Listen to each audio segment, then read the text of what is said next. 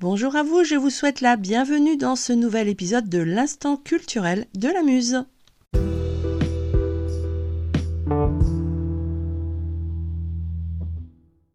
Notre invitée du jour est Béatrice Lise pour son extraordinaire blog Zénitude, mais aussi pour toutes ces merveilleuses rencontres qu'elle nous partage avec tellement de passion. Aujourd'hui, je suis extrêmement ravie et même très flattée que Béatrice Lise ait accepté mon invitation dans l'instant culturel. Vous avez l'habitude à présent, on commence par le portrait réalisé par votre muse.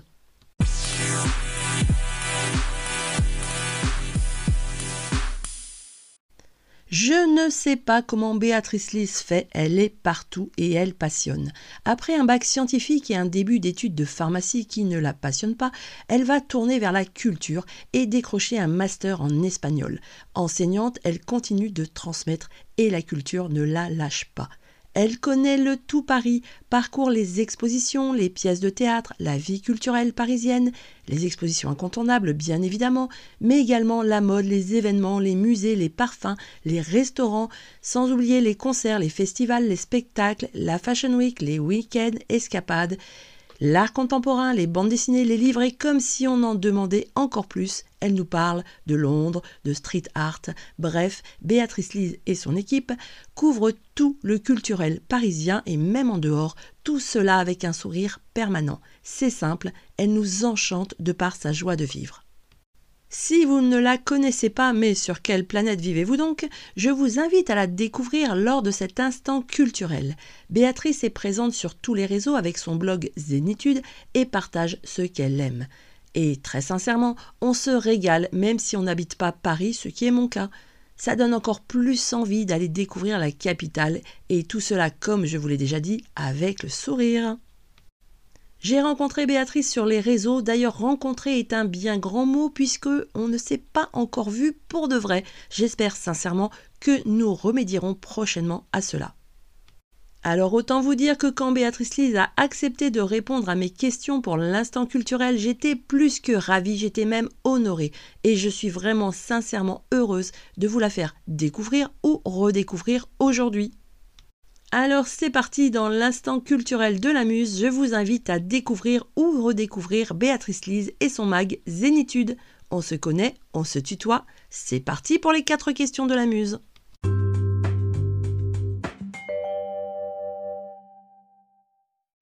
Béatrice Lise, tout d'abord, à nouveau un grand merci d'avoir accepté mon invitation. Peux-tu, pour nos auditeurs et auditrices, s'il te plaît, raconter l'histoire de ton blog Zénitude? Go, c'est à toi. Alors d'abord, merci de me recevoir. Je suis très touchée et très contente et très fière. Et alors, on va commencer avec l'histoire de Zénitude, en effet. Alors, Zénitude, c'est un... J'ai commencé, en fait, par un blog tout bête qui n'était même pas ouvert au public parce que j'avais envie de parler, parce que je suis une bavarde impénitente. Et j'avais je suivais plusieurs blogs, c'était la grande mode des blogs. Et je suivais plusieurs blogs et je me disais, ah, mais c'est passionnant, mais c'est bien, mais moi aussi j'ai envie de raconter. Donc ça a commencé tout simplement avec euh, des petits des petits articles où je disais tiens j'ai fait ça aujourd'hui tiens je parce que je trouve que toutes les vies sont intéressantes en fait donc euh, quel que soit euh, ce qu'on fait c'est toujours intéressant euh, par la façon dont on le raconte. Donc ça a commencé comme ça.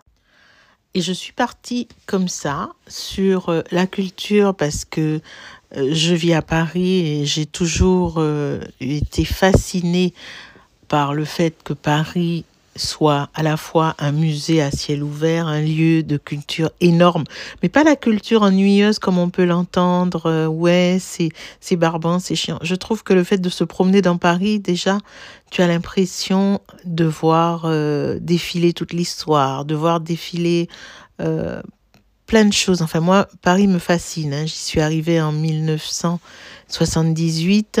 C'était censé être pour quelques années pour les études et je ne suis jamais repartie. Et au contraire, ce sont mes parents qui vivaient encore euh, à la Martinique qui sont venus me rejoindre parce que mon père avait gardé des souvenirs de ses années étudiantes et lui, il n'avait qu'une envie, c'était retourner à Paris. Donc, il était très content de vendre tout ce qu'il avait là-bas et de venir s'installer Ah, Paris, Paris sera toujours Paris. Paris te fascine en fait.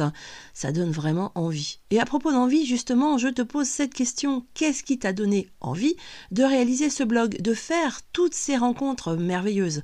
Raconte-nous, s'il te plaît.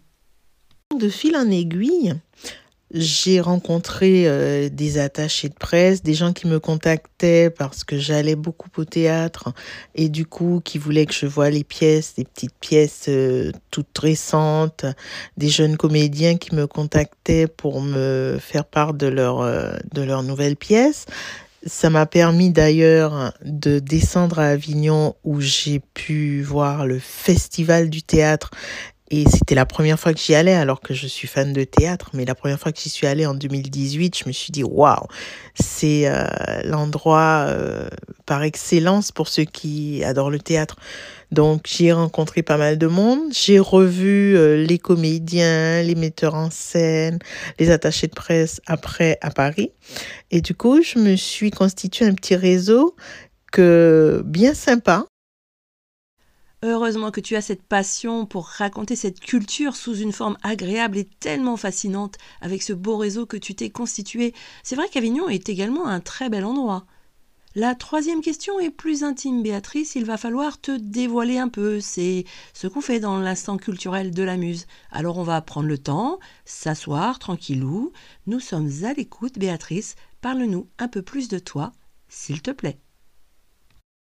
Alors, euh, pour parler de moi, je t'avoue que je, comme je l'ai dit euh, déjà, euh, je parle tout le temps et je parle beaucoup. Alors, si on doit parler de moi, c'est un truc sans fin. On y est encore dans dix ans. me présenter brièvement, ben, j'ai grandi aux îles, j'ai grandi à la Martinique, au pied du volcan de la montagne Pelée. J'ai passé, j'y ai passé 16 ans jusqu'à l'obtention de mon baccalauréat. À ce moment-là, j'ai débarqué à Paris euh, pour quelques années. C'était censé être pour quelques années parce que mes parents étaient encore là-bas et puis euh, je me voyais pas du tout euh, vivre à Paris. Pour moi, c'était une ville froide. les gens ne parlaient pas aux autres. Enfin, je ne voyais pas ça du tout. Et j'ai eu la chance d'être, on va dire, un peu coachée par l'une de mes tantes. Après, euh, bon, j'ai commencé des études de pharmacie parce que mon père était pharmacien. Euh, des études euh, de pharmacie que je n'ai pas menées à terme parce que je me suis vite rendu compte que j'étais pas du tout scientifique. En dépit du bac scientifique, j'étais pas du tout scientifique, j'aimais pas du tout ça. Et j'ai fait une année de césure, comme on dit maintenant, mais à l'époque, c'était pas du tout bien vu. Mes parents, ils avaient la panique en se disant ça y est, elle a laissé les études, elle va aller euh, faire euh, vendeuse chez Prisuzu, comme on disait à l'époque. Et euh, ils étaient assez inquiets. J'ai fait une année à travailler comme dans une galerie d'art, à l'accueil d'une galerie d'art. Et après, je me suis inscrite à la Sorbonne en espagnol parce que j'étais fascinée par l'Amérique latine.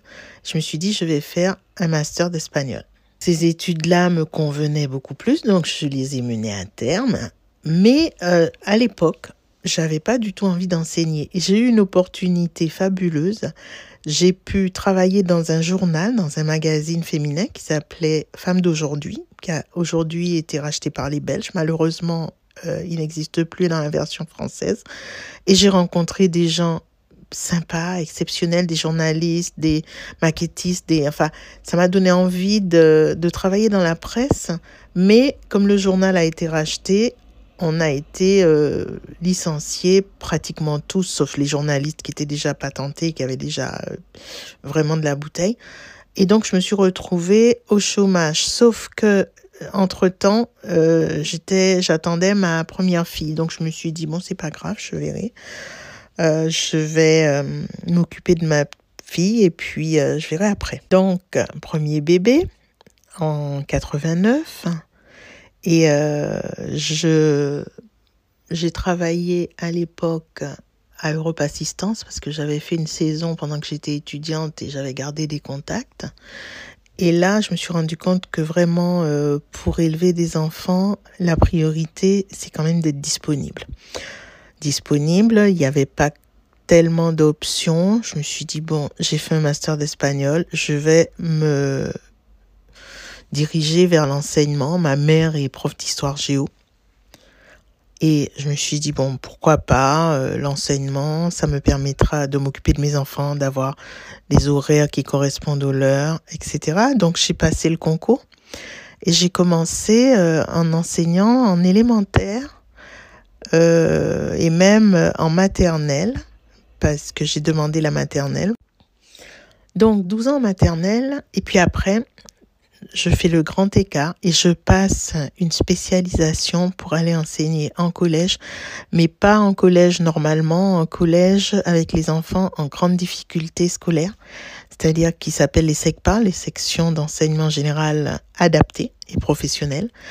Euh, les, les, ceux qui ont été ébréchés un peu par l'école élémentaire et qu'il faut remettre sur celle avant l'âge de 16 ans euh, pour qu'ils fassent un CAP, euh, un bac pro, quelque chose avant d'être, euh, de sortir du système scolaire. C'est ce métier que je pratique depuis maintenant une quinzaine d'années. C'est un métier passionnant, avec des hauts et des bas, avec des côtés de grande tristesse quand je me rends compte que certains gamins, on les perd. Ils viennent plus, ils sont déscolarisés, ils traînent, ils arrêtent totalement. Et des moments de grand plaisir quand je rencontre d'anciens élèves qui bossent, euh, pour qui ça s'est bien passé, qui ont réussi à raccrocher les, les mailles, qui sont, qui me disent voilà, j'ai une petite fille, je travaille, ça va, je conduis des bus, ou je, enfin, où je suis pâtissier, j'ai passé mon, mon CAP de pâtisserie, enfin, j'ai des élèves, j'ai des grandes joies comme ça, ça me fait très très plaisir. Et puis là maintenant, euh, ben, j'avoue que je suis un peu dans une période euh, un petit peu compliquée parce que bon, j'ai perdu mon papa il y a trois ans. Ça m'a complètement euh, démonté parce que c'était un quelqu'un avec qui je m'entendais. C'était plus un ami qu'un papa. C'était quelqu'un avec que je voyais plusieurs fois par semaine, à qui je téléphonais plusieurs fois par jour, alors qu'on habitait dans la même ville. Euh, bon, je ne suis pas objective, mais à mon avis, c'était quelqu'un d'une très grande valeur. Donc, euh, il est mort brusquement au début du Covid. Je pense que c'était le Covid, mais bon, on n'en parlait pas encore. C'était vraiment janvier. On a commencé à parler du Covid en mars. Donc, euh, ça m'a secoué Vraiment mille merci Béatrice, merci pour ce partage. C'est tellement touchant entre ces moments de grand plaisir, de grande joie quand tu rencontres d'anciens élèves, mais aussi ce beau moment d'émotion avec euh, la perte de ton papa adoré. Je pense que c'est un très bel hommage que tu lui as rendu en en parlant ici. Tu es très famille, Béatrice, proche de ta maman, il me semble. Est-ce que tu peux nous en parler un peu plus? Avec mon compagnon et notre chienne, Barça, qu'on voit sur tous les réseaux, un, golden euh, très au caractère assez particulier puisque euh, elle est un peu un peu un peu cool on va dire.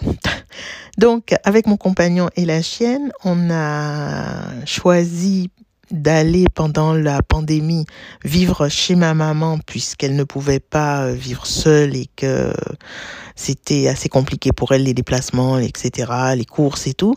Et quand on a voulu repartir chez nous, euh, elle était effondrée, elle n'a pas supporté. Donc du coup, on vit chez elle. Mon appartement est vide et on est chez elle depuis euh, pratiquement trois ans, avec tout ce que ça peut comporter comme euh, complications. Donc, euh, la question en général qu'on se pose en fin d'interview comme ça, c'est comment on se voit dans deux ans, trois ans, cinq ans. Alors avec tout ce qui se passe pour les retraites, je ne sais pas si j'en aurai une, mais bon, je m'organiserai. S'il y en a une, ce sera très bien. S'il n'y en a pas, bah écoute, je travaillerai jusqu'à juste le temps qu'il faudra.